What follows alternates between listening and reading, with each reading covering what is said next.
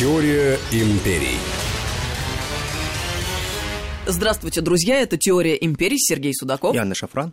Мы продолжаем проводить параллели между Древним Римом и Соединенными Штатами Америки, потому что известно, последние были построены по образу и подобию первых, то есть Америка по образу Древнего Рима. И в этом смысле, если мы знаем, как э, развивались события, некогда можем предполагать, как они будут развиваться сегодня и сейчас. И мы продолжаем наш разговор по поводу Юлия Цезаря и Джорджа Вашингтона. Да, совершенно верно. В прошлый раз а, мы начали рассказывать про их молодые годы, прошли по тому, как Цезарь постепенно становится, а, в том числе вовлечен во всякие политические интриги. И очень важный момент – это как раз действительно постепенное становление Цезаря от фламена Юпитера к политику. Понятно, что когда а, Цезарь получил статус фламена Юпитера, служителя культа Юпитера, он лишился очень важных возможностей. Он не мог участвовать в политике, он не мог прикасаться к металлическим предметам, он должен был есть из костяной посуды, он должен был есть костяными ножами, ложкой, и всячески должен был избегать всевозможного участия в публичных мероприятиях. Но тогда Цезарь понял одну простую вещь, ведь самое главное в жизни – это то, что ты говоришь. И самое главное не тот результат твоих речей, а самое главное, насколько красиво ты это говоришь. И вот он начинает в себе тренировать определенное искусство правильно говорить.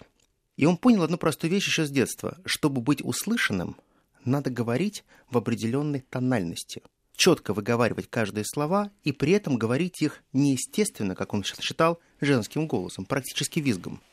Потому что было слышно гораздо лучше любых сторон. Какой интересный момент, я вообще не в курсе. Многие полагали, что вот когда ты говоришь, надо просто кричать. Когда ты кричишь, кричат все.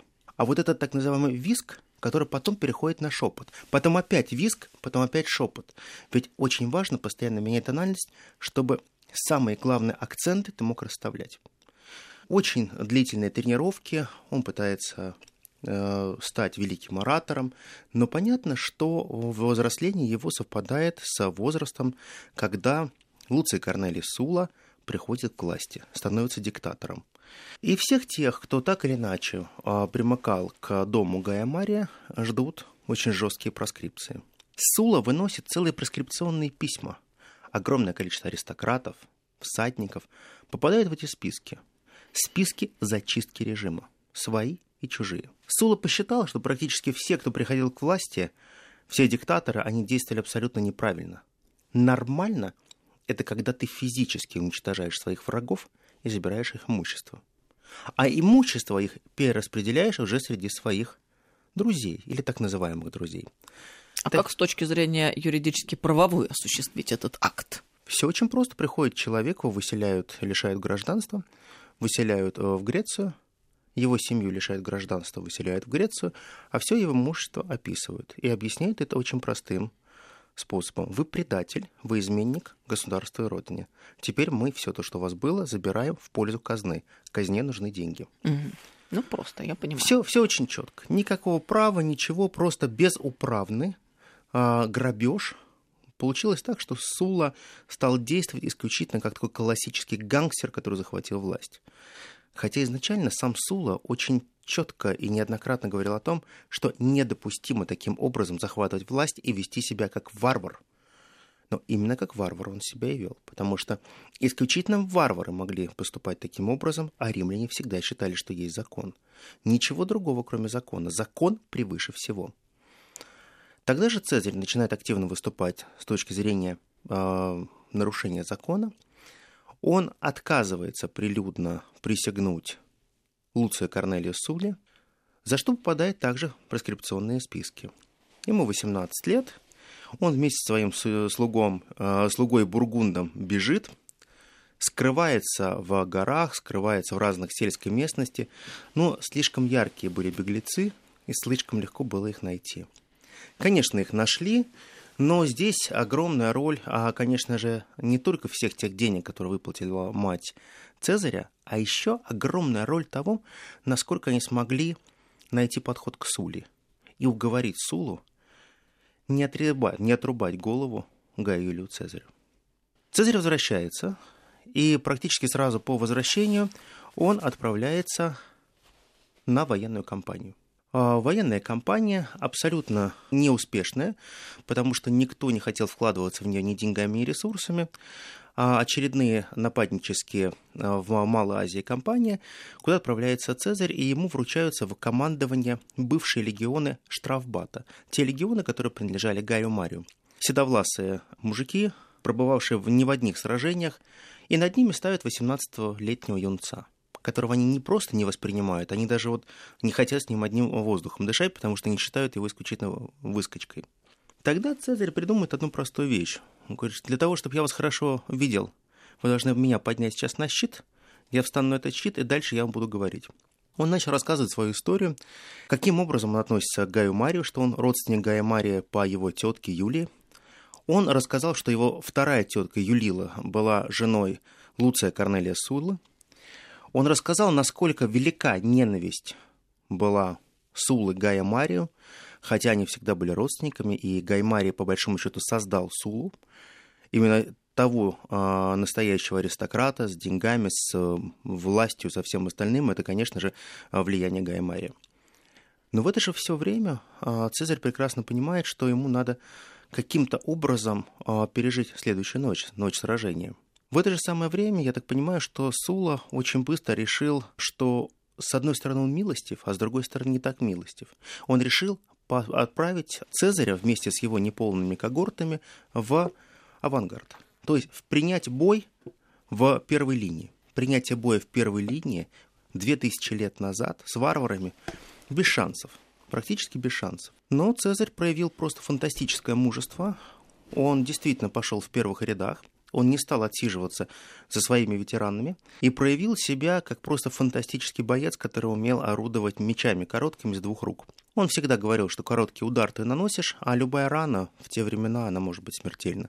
Лечить некому, зашивать тоже некому. И человек, который уже получает резаные колотые раны, не может продолжать дальше сражение. Получается так, что с одной стороны Цезаря послали на гибель, а вместо гибели он получает высшую награду венец из трав он становится героем Рима. Это то же самое практически, что герой России, герой Советского Союза. Но одно но. Сула, зная, что таких героев практически не сыскать, он подписал закон, что любой, кто получит такой венец из трав, он автоматически вне ценза может войти в Сенат, становится автоматически сенатором.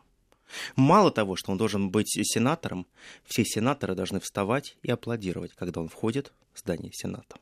Молодой парень, который получил венец из трав, казалось бы, должен быть смущен, должен быть абсолютно польщен тем, что происходило, но когда он вошел в Сенат, новоизбранных сенаторов было очень много, потому что проскрипции почистили старые роды, все встали и стали аплодировать. Цезарь посмотрел на них и сказал, присаживайтесь, спасибо.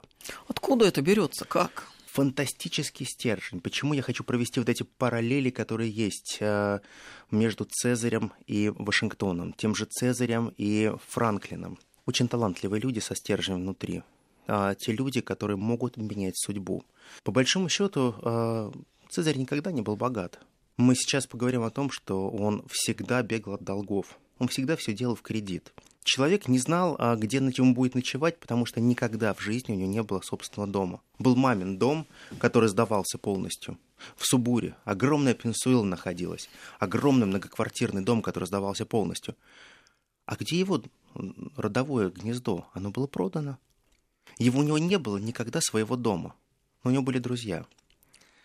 Один из таких друзей, который он получит практически до конца дней этого друга, это будет Крас – это тот человек, который владел огромнейшим количеством недвижимости практически по всему Риму и Малой Азии. При этом сам был настолько скуп, что проживал на пятом этаже своего собственного дома. Считалось, чем выше этаж, тем он дешевле. Понятно, подниматься тяжелее, спускаться тяжелее, продукты, грузы носить тяжелее, поэтому верхние этажи всегда самые дешевые. И как раз при том, что он был практически мультимиллиардером, не мог себе позволить проживать на первом этаже. А нижний он сдавал? Все сдавал. Прекрасно. Да, а ночью он еще и вышивал. Но при этом, вот то, что мне в голове не укладывается, фантастически экономный человек, у которого трое сыновей, он вкладывает деньги в Цезаря, причем сумасшедшие деньги. Ведь по большому счету Цезарь, когда входит в политику, он прекрасно понимает, что политику он может войти только через ораторское искусство. А ораторское искусство – это э, какие-то громкие судебные процессы. Известен процесс, когда Цезарь выступал исключительно обвинителем, но он был неуспешен. Его с удовольствием слушали, а решения принимали по-другому. И вот тогда Цезарь понял, что что-то делает, происходит не так. То ли он говорит очень плохо, то ли его доводы не те. И он уже в сознательном возрасте отправляется в Грецию для того, чтобы улучшать свое ораторское искусство. Он прекрасно понимал, что учиться надо в любом возрасте, совершенствоваться надо в любом возрасте. Нет никогда стыда сказать, что я что-то делаю плохо. Я должен это сделать лучше. Только трудом и старанием мы можем добиться и сделать это лучше. На самом деле, если мы посмотрим э, с точки зрения Цезаря и умения его работать над собой, это фантастический труд. Да, спать 4 часа в сутки. Да, постоянно бороться с постоянными а, приступами, которые у него были. Постоянные судороги а, постоянные боли, которые были в голове. Но, тем не менее, он всегда мог собраться и идти вперед. Он пытался сделать все для того, чтобы стать первым в Риме. Сенаторство ему не интересовало. Он считал, что сенаторы – это всего лишь огромное количество крыс, которые собраны на одной территории. Он считал, что они скорее перегрызутся, если не будет хорошего хлыста. И он мечтал стать тем хлыстом, который может погонять всех сенаторов. Но так получилось, что Сенат никогда не был однороден в Риме. Сенат состоял из разных фракций. И в том числе появлялась такая партия или фракция, которая называлась Бони – «Хорошие люди». О ней мы узнаем чуть позже, она будет развиваться, но пока Бибул и Катон, будучи еще молоды, они уже тогда начали формировать целую оппозицию Цезарю. Почему? Потому что именно в Цезаре они видели ту угрозу, угрозу настоящему Риму. Они полагали, что именно Цезарь может стать тем человеком, который повернет вспять всю историю Рима. То есть он ее создаст заново, но по каким-то своим правилам. К тому же очень многие верили в то предсказание, которое было высказано старой предсказательницей еще Гаю Марию во время его визита в Нумидию, в Африку, которая сказала ему, ты будешь первым в Риме, но твой родственник с таким же именем, как ты, станет настоящим спасителем Рима, и его будут помнить и возвеличивать веками. Понятно, что кто-то верил в эти предсказания, кто-то нет, но Цезарь верил в одно – судьба. Судьба нас ведет по жизни. И вот эта судьба, она благоволит только тем, кто умеет над собой работать. Если мы не умеем над собой работать, судьбы нет. Фортуны тоже нет. Фортуну надо подкупать своей доблестью, своей открытостью. Фортуну надо заигрывать. Если это не делать, то произойдет трагедия – и вот тогда, когда Цезарь идет на выборы, выборы идилов, своего рода это получается такие, как вот а, мэр города. Тот, кто следит за коммунальными хозяйствами, те, кто управляет дорогами, те, кто занимается строительством. Для того, чтобы тебя избрали, надо было провести кампанию. Она заключалась в том, кто больше и вкуснее накроет столы. Но их надо оплатить. Народ всегда требовал огромное количество еды и инвестиций. Хлеба и зрелищ. Мы помним, Рим всегда кричал об этом. И Цезарь находит деньги, берет, э, занимает эти деньги у Краса, и Крас понимает, что он не просто инвестирует деньги, инвестирует их во что-то, он искренне верит, что когда Цезарь станет идилом, он отдаст ему колоссальное количество подрядов на строительство и обустройство Рима. Но Цезарь получает эту должность, ему рукоплещет весь плебс, потому что они сыты и довольны, а праздник, который он устроил, продолжался практически два месяца, ни в истории Рима больше не будет такого, чтобы кто-то на выборах Эдила мог заставить гулять весь Рим на халяву два месяца. Украшенные улицы цветами, огромное количество явств, дороги упираются, и все это Цезарь. О Цезаре говорят все. Но доволен ли сам – Цезарь. Сейчас небольшая пауза, мы продолжим через несколько минут. Это «Теория империй». Сергей Судаков, Анна Шафран. Теория империй.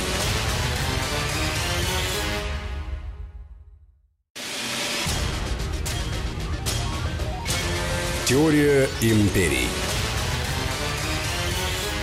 Продолжаем разговор. Теория империй. Так вот, мы остановились на том, насколько был доволен Цезарь той ситуации, которая сложилась. Он приехал в дом Краса и сказал ему одну простую вещь. Знаешь, ты, наверное, понимаешь, что я должен тебе денег, но если я сейчас буду вынимать деньги у народа из кармана, то все увидят, что я такой же вор, как и все остальные. Я ничего тебе не верну. Я тебе верну деньги, скорее всего, тогда, когда я стану консулом, или я смогу получить еще какой более значимый пост. Он говорит, прости, но тебе нет сорока, ты не можешь стать консулом. Ну, значит, тебе надо будет подождать, сказал Цезарь. Какие проблемы? И никто не думал, что с Красом можно так разговаривать. Крас, наверное, сам не думал, что с ним могут так разговаривать и так просто разводить его. Но кредиторов было настолько много, что когда список был составлен всех кредиторов, более 200 фамилий было в этом списке. И каждому надо было выплатить сумму денег. Так ведь можно живым не уйти.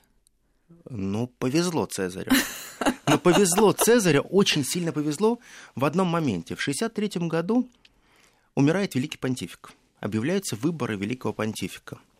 Цезарь, понимая, что никто ему не даст денег из этих 200 человек, потому что а, говорят, что у него были очень тренированные ноги, потому что он очень сильно бегал от долгов. Любой человек, который мог его подойти к нему, сначала так вздрагивал, говорил, а, это ты, это не, э, не кредитор, все хорошо. Он начинает а, вести переговоры, опять же, с Красом, с основными инвесторами по очень простой теме. Итак, а, настало время расплатиться с вами со всеми. Я могу расплатиться с вами из общественной казны. Каким образом? Это воровство. Не воровство, ни в коем случае. Мне нужно избраться верховным понтификом. Понимаете, в чем дело? Верховный понтифик – это должность пожизненная. В меня все поверят, и все будут узнать, кто такой э, Цезарь. Все будут знать, что я верховный понтифик. Так, верховный понтифик имеет отношение к казне, которая лежит у весталок. А я напомню, весталки, а, либо хранительницы а, очага Весты, это будет, знаете, прообраз современного нашего нотариуса. Когда ты приходишь и говоришь, у меня есть денежка, я ухожу на войну, мне некому ее оставить, я хотел бы а, в депозитарии оставить эти деньги и написать завещание, кому они будут завещаны. Но какое же огромное количество солдат и легионеров не вернулось? А деньги-то лежат. А эти... Но они же кому-то завещаны. А кто будет искать тех, кому и завещаны? Службы поиска тех, кому завещаны, не было. Вот ты представь, сейчас можно по интернету найти, можно каким-то образом достучаться до человека. А вот самой функции поиска, кому могли достаться завещанные деньги, не было. Только если сам человек подумает, что, возможно, какой-нибудь э, Лукреций что-нибудь ему оставил, можно будет прийти и сказать, я такой-то, такой-то, вот, может быть, мне что-то завещано. Тебе скажут, правда, вот, забери свои. Такого не случалось огромное количество денег лежало просто так, и Цезарь об этом знал. И он тогда начал просить огромнейшие деньги у Краса. Примерно 800 а, талантов. Сумма, ну, практически там одна пятая бюджета Рима. У Краса это были эти деньги – я сейчас сильно утрирую, конечно, но эта цифра практически близкая, там, ну, миллиардные суммы он попросил у него. Это для того, чтобы всех купить, чтобы избраться? Да, он говорит, а что ты хочешь сделать? Он говорит, ты знаешь, говорит, ко мне очень сильно противодействует Metal Пи, ненавидят меня, Бибул меня ненавидит, Катон ненавидит. Они людей настраивают против меня очень сильно. И я боюсь пролететь, а значит, я никому ничего не верну. Мне нужно, чтобы голосование по трибам я как-то выиграл. Но для этого мне нужно будет купить несколько триб – Крас ему говорит, а сколько трип ты хочешь подкупить? Из 35. Цезарь, не думая, ему отвечает, ну, конечно, 35. То есть мне нужно занести каждую трибу денег, чтобы они проголосовали за меня. Он говорит, Цезарь, а бесплатно за тебя никто не проголосует. Он говорит, о, времена. Какие времена настали жуткие, как живем. Бесплатно никто не хочет ни за кого голосовать. Тогда известная фраза, которая будет говорить потом весь мир – когда Цезарь приходит в дом своей мамы, Аврелии, и бросает ей, наверное, сталой крылатой фразой «Сегодня а, твой сын будет триумфатором, либо твой сын вообще не вернется никогда в Рим». В этот день он будет триумфатором. Он становится верховным понтификом, он обладает теперь собственным домом, потому что верховные понтифики, они жили в Белом доме, так же, как проживают в нем сейчас президенты Соединенных Штатов Америки, за исключением одним. Они поживают в нем пожизненно. Это огромнейший дом, часть которого принадлежит Верховному Понтифику, а другая часть принадлежит храму Весты. Все это здорово. Но ровно с этого дня Цезарь начинает раздавать долги. Как он почистил казну Верховного Понтифика не чистил никто. За исключением одних «но». Цезарь не просто забрал оттуда деньги. Он на каждый талант дал расписку, зачем он берет эти деньги и кому их отдает. Для того, что когда у него появятся свои деньги, он компенсирует государству все те затраты, которые оно понесло. Не грабеж, займ. Просто надо было перезанять там, где нет кредитных процентов, и отдать тем, кто пытается его убить. В течение года он закрывает все кредитные портфели. И вот тогда, уже становясь на ноги, более как настоящий политик, он начинает действовать, но действует уже по-другому. Мы сейчас немножко перенесемся для того, чтобы я хотел сравнить как раз Цезаря с Вашингтоном. Еще один человек с харизмой. Совершенно верно. В отличие от Цезаря, Вашингтон никогда не был оратором, что нельзя сказать о Франклине. Он очень был скромен, он никогда не любил публичных выступлений, но был человеком с настоящим стержнем. Его слушали и уважали. Любое решение, которое было принято Вашингтоном, исполнялось молниеносно. А почему так? Что легло в основу того, что Вашингтон явился абсолютным лидером революции, лидером восстания? Ведь очень много было отважных людей. Почему именно Вашингтон? А в Америке очень четкое есть понятие, как свой и чужой. Он, по большому счету, доказал всем американцам, что он плоть от плоти является производством той системы, которая существует в Америке. Он никогда не принимал никакие революции. Он осудил бостонское чаепитие, и э, он неоднократно говорил о том, что любые революции – это крайне плохо. Он высказывался, что он консерватор, и во многом говорил, что он монархист. Но представляете, именно этот монархист войдет в историю как самый великий американец. На втором месте будет стоять Франклин. И именно этот человек поведет всю континентальную армию к победе. Но теперь по порядку. Э, Вашингтон, после того, как он э, женился на очень-очень-очень богатой вдове, он получил ресурс, огромный земельный ресурс, которым он стал распоряжаться. В своем имении в Маунт-Верноне он стал очень узнаваемым и знаковым человеком. Он был полковником. Он к тому времени создал целую службу минутменов. Я напомню, что это была такая гражданская служба из добровольцев, кто мог подниматься под ружье за одну минуту. Призыв, выстрел, все собрались и явились со своими оружиями и готовы вступить в бой. Очень быстро и здорово. Но всегда была одна проблема, которая э, беспокоила очень сильно Вашингтона. Деньги. Деньги, еще раз деньги. Ведь патриотизм – это хорошо, когда у тебя есть родина. А если родина у тебя не сформирована? Если у тебя есть раздвоенное сознание. Вот ты кто? Американец. Американец это кто? У тебя кто главный? Британская корона. А вот ты американец. Кто у тебя главный? А у меня французская корона. А вот у тебя. А я считаю себя голландским подданным.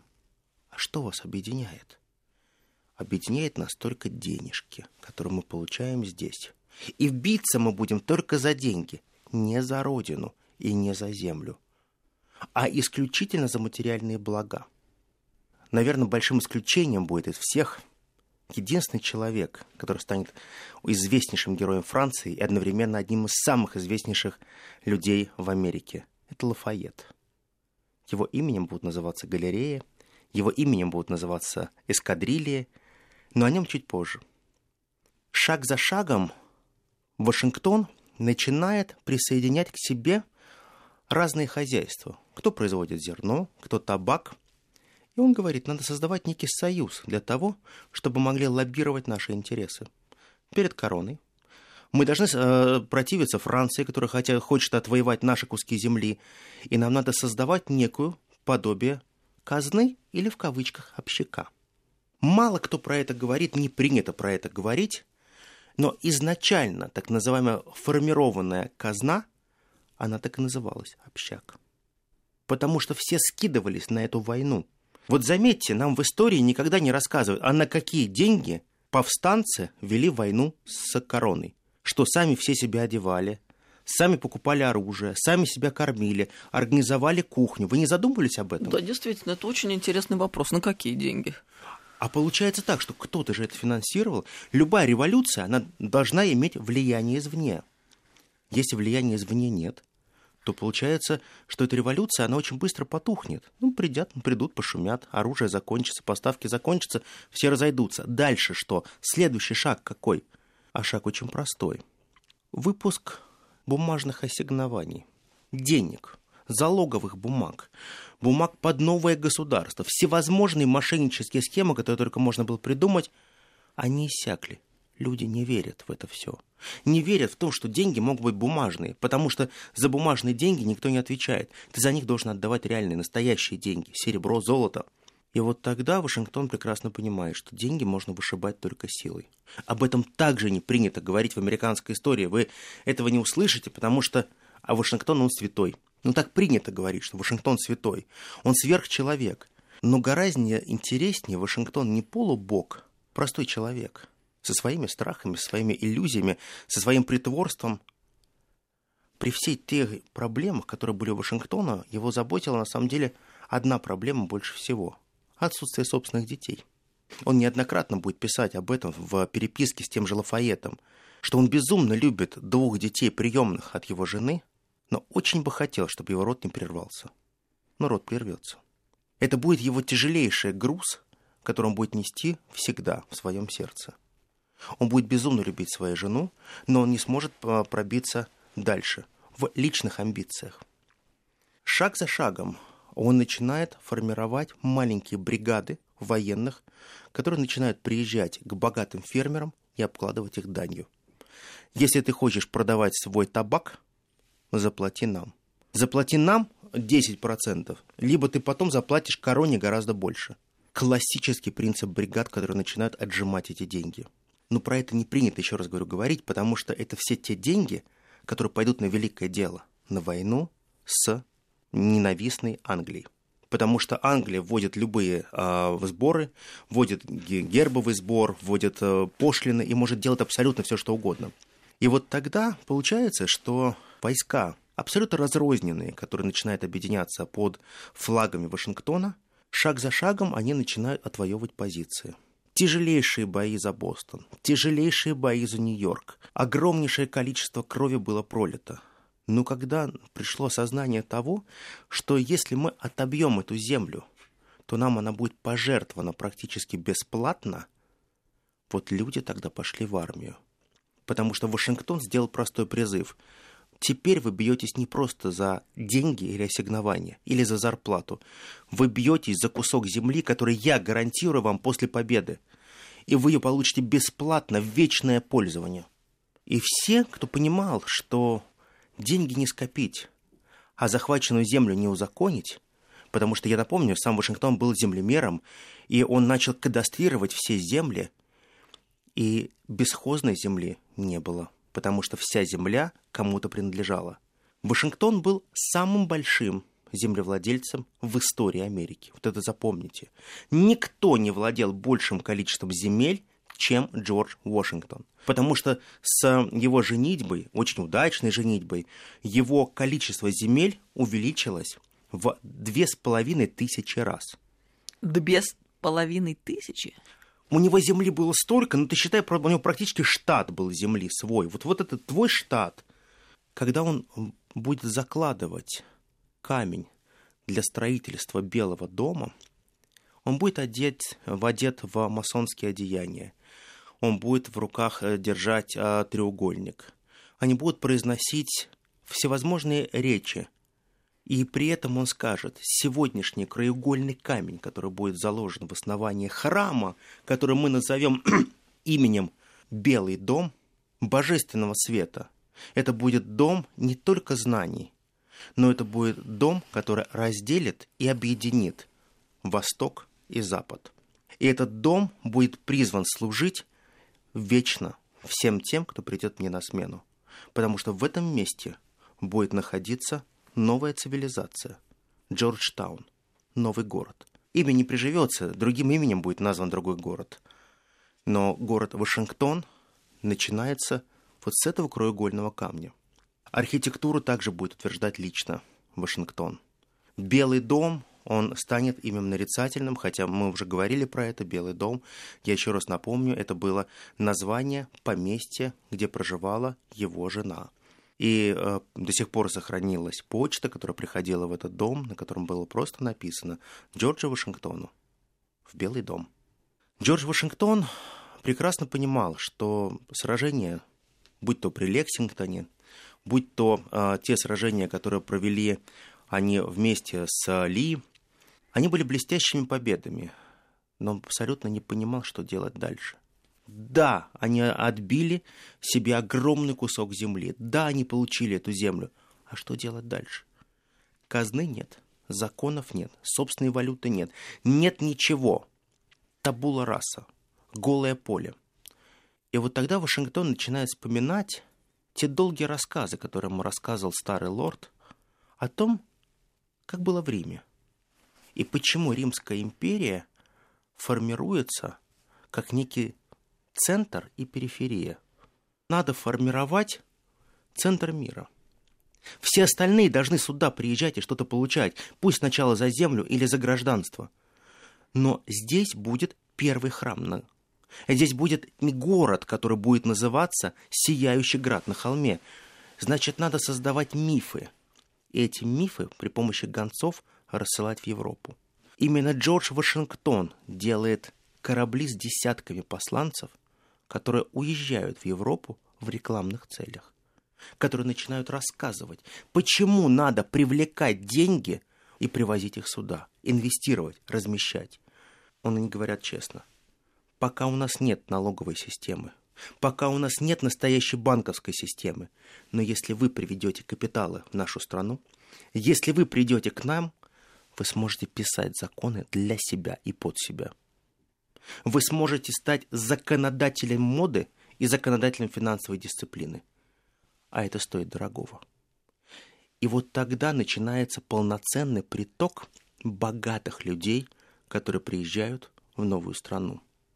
И вот эта новая страна начинает впитывать к себе не тех голодранцев, не тех висельников, которые бежали туда огромными толпами, а тех, кто будет управлять этими висельниками – но больше всего туда приезжают тех людей из богатых. Это, конечно же, различные масонские дома. И вот эти масонские дома начинают формировать те свои собственные ложи, которые они не могли сформировать в Старой Европе. И вот тут Вашингтон понимает, что он может расправить крылья, и тогда фраза, когда-то брошенная Франклином, обрекает смысл. Власть мертвых над живыми. И величайшая власть будет наделена тем, кто сможет управлять энергиями, смыслом и головами людей. Надо создавать новую идеологию, идеологию нового мира. Вашингтон с его тихим голосом, с его застенчивостью, он становится идеологом большой страны. Он становится тем человеком, который не просто стал генералом-лейтенантом и командующим армией, а он стал создателем нечто привлекательного, что шаг за шагом привело к тому, что величие Америки во многом обязано именно Вашингтону. Но Вашингтон прекрасно понимал, что невозможно творить какие-то чудеса без внешнего вмешательства. И отсюда очень важная роль Америки и ее внешней политики. На внешнеполитическом направлении он прекрасно понимал, никогда нельзя ни с кем разговаривать на равных. И это он почерпнет опять же из истории Древнего Рима. Общаться можно только как патрон и клиент. И эти заповеди Вашингтона, они также лягут в основу международной политики и дисциплины Америки. Всегда диктуй сверху вниз, и ты будешь услышан. Очень интересно. Сергей Судаков, спасибо большое. Спасибо огромное. Мы проводим аналогии между Древним Римом и Соединенными Штатами Америки. Теория империи, друзья. До следующей недели. До следующей недели. Сергей Судаков, Анна. Шафран. Спасибо. Всем пока. Теория империй.